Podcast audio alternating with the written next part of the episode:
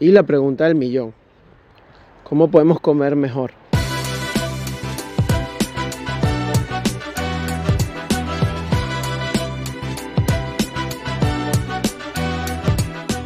Feliz día a todos los pañitas, después de un día de lluvia, otros días espectaculares como esto. Yo, si bien hoy festivo por aquí, pues voy a entrenar, pongo así por si el sol les pega y no ve bien. Pues sí, la pregunta del millón, ¿no? ¿Cómo comer mejor? Y termina siendo... Y termina siendo algo bastante interesante. No solo porque, como muchas de las cosas, se tienen que individualizar, a pesar de que hayan patrones comunes, pero es pensar de que hay una pequeña parte de la población, va pasando el tren. Recuerden, si me están escuchando, estos son tres minutos de chacharavía al trabajo y de que esto lo hago caminandito, así que disculpen por mucho que filtre el sonido, pues siempre hay sonidos extra por ahí. Pero seguimos. Pues mira, hay consideraciones individuales, ¿no? Creo que ya lo hemos mencionado, en donde puede que la genética te ayude muchísimo, sí, o hay un grupo pequeño que la genética lo ayuda muchísimo y pues puede comer de todo y, y lo vas a ver, digamos, delgado, en un peso correcto, más allá de delgado no, en un peso correcto donde no necesariamente eh, es igual a estar saludable, ¿no? Eso de antemano. También vas a ver otro grupo pequeño en donde son excelentes con la disciplina y se lo proponen y lo hacen. Que ese grupo deberíamos estar todos, por cierto. ¿Sí? Pero los demás, la pregunta del millón, ¿no? ¿Cómo comer mejor? Viene dado para mí como entrenador y siempre lo menciono, incluso en mi caso personal, en comenzar con lo, digamos que sabemos todos, que es donde está el error alimenticio que le damos al cuerpo en exceso.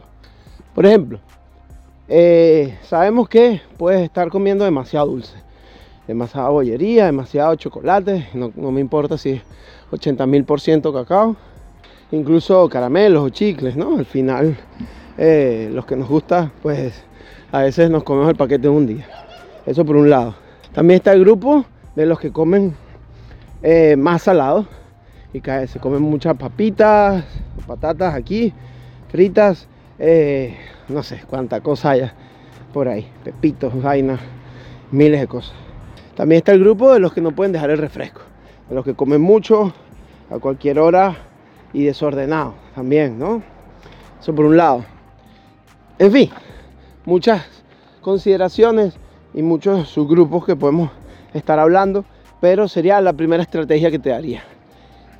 A ver, en algún punto, eh, desde que estoy en esta aventura en España, aventura de vida en España, estuve impartiendo digamos, un cursillo súper básico de hábitos nutricionales, ¿no? Con respecto a la nutrición. Y, eh, digamos, distribuía los temas en una base, con una forma de pirámide, en donde esa base eh, hablábamos de cantidades. Definitivamente, creo que la población actual comemos mucho más de lo que necesitáramos.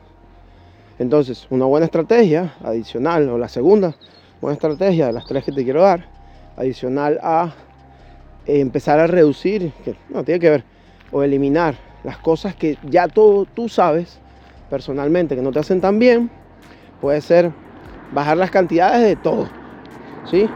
A menos que vengas comiendo menos, ¿no? Que también hay un grupo importante de personas que les sucede eso, que comen más bien muy poco. Entonces, sin que sea nada extremo, sin que hayas cambiado la calidad aún, pues hablamos de eliminar lo que tú sabes conscientemente que no te hace tanto bien y bajar las cantidades en general. Y el tercero definitivamente tiene que ser mejorar la calidad de nuestros alimentos. Es una realidad que comer mejor, más saludable, orgánico y todo el tema, pues sí, es un poquito más costoso de, de lo de costumbre. Pero de repente incluir un alimento a la vez, sí, no tiene que ser toda tu compra, que yo mismo, eh, eh, ahora que somos cuatro en casa, pues entiendo que es un gasto gigante y que cada vez con la actualidad, pues la compra siendo algo básico, pues se hace interesantemente costoso. Pero bueno, eso es otro tema que podemos conversar de cómo no pensar en, en las cosas caras, sino cómo intentar ser más productivos, ¿no? Para que cueste menos. Pero más allá de eso, pues entonces la calidad. Definitivamente la calidad de nuestros alimentos, comer sí, comida real, el tema de intentar comer más vegetales, verduras, eh, intentar mejorar tu calidad de las proteínas, sí, intentando comer menos carnes rojas, pero no dejando las carnes, si no tienes problema con ello. Mejorar tu calidad en el día a día es importante, ¿sí? Sin querer ser fisiculturista o lo que sea, pues ir aprovechando todas esas reservas de grasa que tiene el cuerpo, mejorando calidad, bajando cantidades, obviamente aumentando tu actividad física y eliminando eh, lo que ya sabemos que nos hace daño a cada uno de nosotros, pues digamos tienes una base importante para mejorar tu salud y bienestar a largo plazo. Entendiendo que es eso, a largo plazo. Lo hablaba en el anterior eh, video podcast, que la inmediatez nos mata. Así que ponte una meta de 1 a 3 años y ponte, tienes 30 años de edad ahora y tienes 8, 10 kilos de sobrepeso y te tardas 10 años en quitarte esos 10 kilos o un año en quitarte esos 10 kilos, pero el resto de tu vida vas a haber creado un hábito correcto y saludable que te permita más nunca subirlos. Así que seguimos conversando. Bye.